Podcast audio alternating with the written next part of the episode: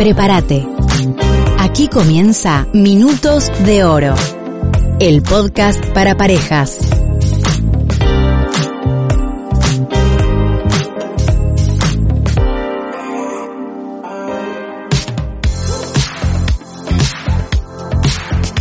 La buena compañía, la comunicación significativa y el cariño de la amistad llenan el corazón de gran placer. Hay una frase que nos dice, no es bueno que el ser humano esté solo, porque la soledad destruye y hace muy amarga la existencia. El primer propósito del matrimonio es desarrollar el compañerismo y la amistad en la pareja. Mi nombre es Natalia y esto es Minutos de Oro, el podcast para parejas, una producción de Tiempo para Dos.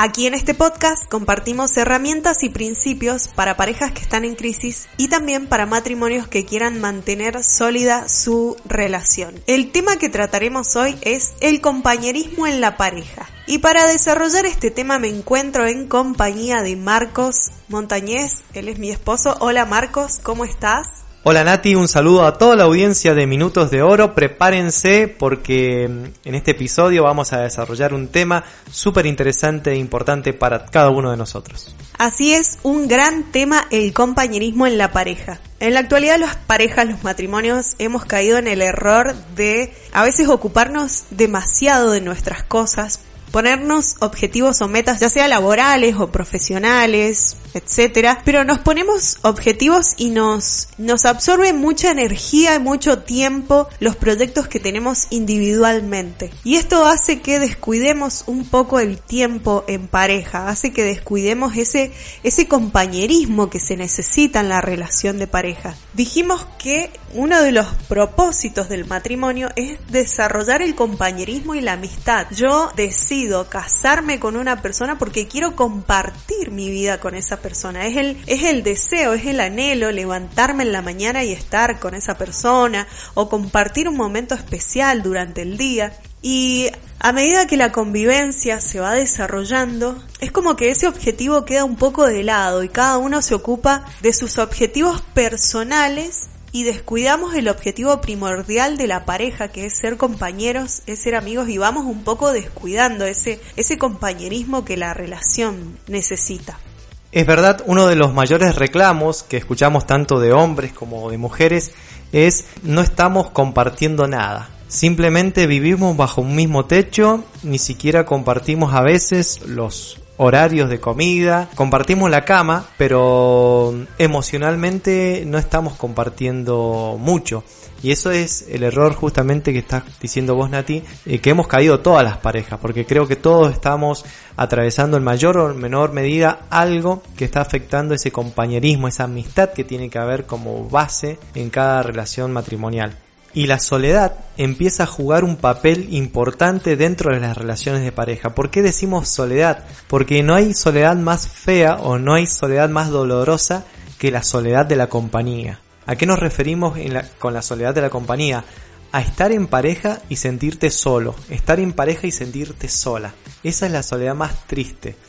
Y justamente la frase que decías vos, no es bueno que las personas estén solas, justamente por eso, ¿no es cierto?, nos unimos en una relación, en un matrimonio, para compartir la vida, para dejar esa soledad y también para tener a alguien con quien contar, con quien compartir, con quien disfrutar. Creo que las relaciones están hechas para disfrutarlas y no para padecerlas. Pero bueno, tenemos que hacer un alto en nuestras vidas matrimoniales de pareja, tenemos que hacer un alto, una reflexión de cómo estamos siendo nosotros en este mismo momento, en esta etapa de la vida, en cuanto al compañerismo. ¿Estamos siendo amigos? ¿Estamos compartiendo tiempo, compartiendo sentimientos, emociones? ¿O estamos en una rutina y en una vorágine cotidiana que nos está separando cada día más. De eso se trata, de ponernos a pensar y a reflexionar sobre eso. Es así, hoy vemos que hay en las parejas un déficit de atención. Si vos hablas con, con la mujer o hablas con el hombre, a veces surgen los reclamos o los comentarios de que, bueno, ella está muy ocupada en sus actividades o él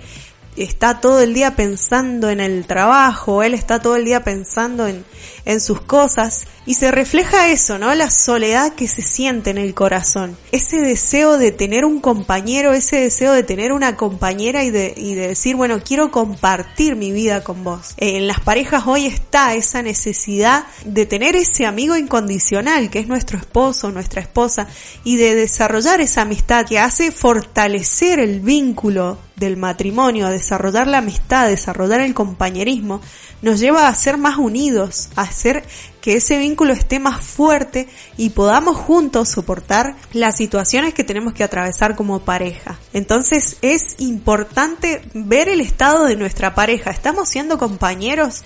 ¿Qué estoy escuchando de mi esposa? ¿Estoy escuchando quizá reclamos o a veces nos molestan los reclamos, ¿no? A veces, uh, otra vez me viene a decir, pero ese reclamo viene fundamentado en una necesidad que tiene el otro, de querer, de querer frenarnos un momento y decirnos yo te necesito, yo necesito que estemos juntos, necesito que compartamos, necesito saber tu corazón dónde está, qué estás pensando, dónde están, cuáles son tus necesidades, tus sueños, tus deseos. Es como una, te está expresando una necesidad de, de compañía, te está diciendo quiero que me, que me compartas, que me digas. Es una forma de, eh, de a veces decirnos la necesidad que tenemos de, de la presencia del otro en nuestra vida. Así es, y lo más triste es que muchas veces eh, luego de las quejas vienen los silencios. Los silencios donde ya no se queja más por esta compañía porque en realidad lo que ha sucedido es un alejamiento emocional tan fuerte que se lo conoce como un divorcio emocional. Ya las personas viven en una misma casa, pero están divorciadas emocionalmente.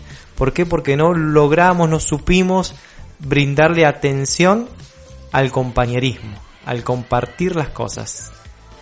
Bueno, y si esta es tu realidad, queremos darte esperanza. Algunos tips para que vos logres la amistad y el compañerismo en la pareja. Así es, y el primer tips o el primer consejo que debemos tomar nosotros las parejas es que tenemos que aprender a darnos un tiempo. Esa frase, démonos un tiempo, yo recuerdo que en el noviazgo eh, a veces era muy de, moda usar la, la, frase démonos un tiempo y, se, y también eh, hay matrimonios que han usado esta frase démonos un tiempo, pero la han usado en una forma incorrecta, porque generalmente cuando las parejas dicen démonos un tiempo, significa que se van a separar por un momento para aclarar las ideas. Y tenemos que hacer todo lo contrario. Darnos un tiempo significa darnos un tiempo de calidad juntos en la pareja, tomarnos un tiempo a solas, un fin de semana, lo que sea, un día, irnos a otro lugar que no sea la casa, dejar a los niños, en el caso de que tengan niños con alguien, y tomarse un tiempo juntos. Es muy importante que empecemos por este consejo. Démonos un tiempo, un tiempo juntos, no un tiempo separado. Démonos un tiempo para poder compartir y para poder profundizar nuestra relación. Así es, es sumamente enriquecedor hacer esta actividad. Y vos sabés que hay un estudio que confirma que las parejas hablan cinco minutos por semana. Cinco minutos a la semana es el tiempo que se dedican las parejas para hablar. Y muchas veces en ese tiempo lo único que se dicen son reclamos o críticas o peleas. Entonces, ¿cómo vamos a, a fomentar la amistad y el compañerismo en la pareja si no nos dedicamos un tiempo. Siempre hay tiempo. La Biblia dice que todo lo que se quiere debajo del cielo tiene su tiempo, tiene su hora y tiene su momento. Nosotros tenemos que usar la sabiduría que el Señor nos dio para apartar un tiempo. Decir, bueno, mi relación matrimonial es la relación más importante que tengo. Es más importante que mi relación con mi, con mi mamá, con mi papá, con mis hermanos, con mis amigos. Primero está mi relación matrimonial, entonces necesita un tiempo. Hay expertos que dicen que las parejas tienen que dedicarse por lo menos tres horas a la semana hacer una actividad o desarrollar una actividad en la que por lo menos tres horas en la semana vos sabés que ese tiempo es para compartirlo con tu pareja. Y así de esta forma vamos a aprovechar ese tiempo para, para hablar, para poder decir las cosas que necesitamos. ¿Qué vamos a hacer en ese tiempo que nos tomemos? La idea es que en este tiempo que se tomen haya una comunicación significativa.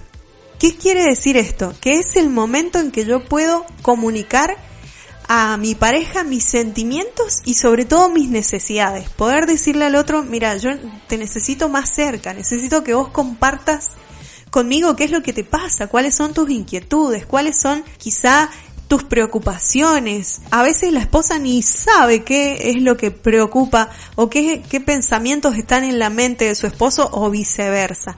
Entonces en este tiempo especial que nos tomemos tenemos que primeramente dialogar, intentar tener una comunicación significativa, poder abrir mi corazón, también poder ser receptivo, escuchar al otro lo que el otro tiene para decirme. Esto lo podés planificar, lo pueden planificar juntos para un fin de semana, para darse ese tiempo que la pareja necesita. Va a ser muy enriquecedor para cada uno de ustedes, porque no solamente van a conversar, dialogar sobre los sentimientos, sobre las emociones, sino también van a poder tomar un tiempo para planificar sus vidas, para pensar en el futuro, retomar los sueños, eh, disfrutarse mutuamente. Es muy importante. Es un tiempo para renovar la pareja y, es bueno que mm, lo tomes como una prioridad.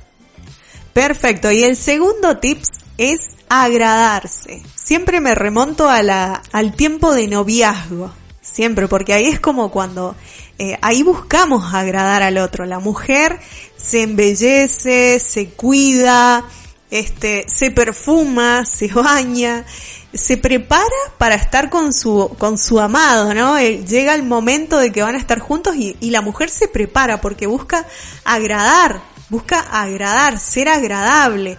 Y ser agradable no solamente en cuanto a lo físico, sino también en cuanto a las palabras, en cuanto al momento. Una busca separar ese momento, apartar ese momento en que viene tu novio a visitarte o que vas a, tener una salida especial y vos buscas ser agradable en tus palabras, buscar, buscas ser agradable en tu forma de ser, buscar, buscas agradar al otro. Lo mismo el hombre, trata de eh, conquistar, de que el momento sea placentero, de que ella se sienta satisfecha. Y esto sucede en el noviazgo. Una vez que nos casamos, toda esa etapa de conquista es como que termina, como que uno se relaja y bueno, eh, se ocupa de otras cosas, ¿no? Ya no le dedica ese mismo, esas mismas ganas o ese mismo entusiasmo al encuentro, porque bueno, ya el encuentro pasa a ser algo habitual, ¿no? Nos levantamos y estamos juntos, almorzamos juntos o pasamos, algunas parejas hasta, hasta trabajan juntos, entonces el tiempo que comparten es mucho. Y es importante algo que vos dijiste de renovarse, porque constantemente nosotros estamos cambiando. La mujer cambia constantemente, el hombre cambia constantemente, entonces es bueno que nosotros nos renovemos y busquemos esos momentos placenteros de agradarnos mutuamente. Y es algo natural que debería darse en las parejas que el hombre trate de agradar a la mujer y que la mujer trate de, de agradar al hombre pero esto lo hemos perdido, como decís Bonatti, las parejas ya dejamos de, de, hacer cosas que a la otra persona le gusten. Y cuando uno hace algo que a la otra persona le gusta, también se convierte en una persona agradable. Eh, es muy lindo compartir tiempo con personas que te hacen sentir bien, que te tratan de una manera diferente. Creo que cada una de las personas buscamos eso, ¿no? Y donde lo vas a buscar en primer lugar es en el matrimonio, es en tu esposo, es en tu esposa. Y si no lo encontrás ahí, lo vas a salir a buscar en otro lado. Lugares o personas que te traten bien, que te hagan sentir valorado, valorada, porque esa es una necesidad que cada uno de nosotros tenemos. Entonces, hombres y mujeres, nosotros como matrimonios tenemos que prestarle mucha atención a volver a hacer cosas que le agraden al otro. Bueno, y como último tips, busquemos agradar a Dios. Porque cuando una pareja se ama y busca eh, darle lo mejor de sí al otro y se enfoca en las virtudes, en las cosas buenas, se enfoca en, en querer tener una relación de compañerismo, de amistad, eso a Dios le agrada, eso Dios lo ve y le gusta. Entonces, además de tener una buena relación en tu pareja, también vas a estar agradando a Dios al amar a tu esposa, al amar a tu esposo y esto va a ser de bendición para tu familia. Y qué bueno que es agradar a Dios, ¿no es cierto? Porque cuando vos le agradás a Dios, las cosas te salen todas a favor tuyo. ¿Cómo le agradamos a Dios con fe? ¿Y cómo llevamos esto al matrimonio? Es poniendo fe en su palabra y en sus consejos. Cuando dice, que los esposos tienen que amar a sus esposas, si vos lo haces, eso le agrada a Dios. Cuando dice que las esposas tienen que amar a sus esposos y la esposa lo hace, eso le agrada a Dios. Entonces, ¿por qué? Porque el matrimonio es un diseño de Dios. Lo creó Él, no es un invento del hombre. Entonces, cuando el matrimonio funciona de acuerdo a los principios de Dios, a Dios le agrada. Y si a Dios le agrada, toda esa familia va a estar bendecida. Excelente, me encantó el tema que compartimos hoy y me desafía a ser una esposa mejor, me desafía a que mi matrimonio sea mejor, a, ser más agradable para mi esposo y buscar que él también sea más agradable para mí. Y también vos lo podés implementar en tu casa, en tu familia, en tu pareja. Bueno, esto ha sido todo por hoy. Gracias por estar ahí, por escucharnos, por acompañarnos, por seguirnos. Si querés comunicarte, mandanos tu mensaje. Decinos qué te pareció este podcast 2604 41 95 93. Nos encontramos nuevamente la próxima semana con un nuevo episodio de Minutos de Oro el podcast para parejas. Un beso grande para todos, un abrazo especial para cada uno de ustedes. Chau, chau. Hasta aquí compartimos Minutos de Oro. Si querés comunicarte con nosotros, llámanos o escribinos al 549-2604-419593 o encontrarnos en Facebook como Tiempo para Dos.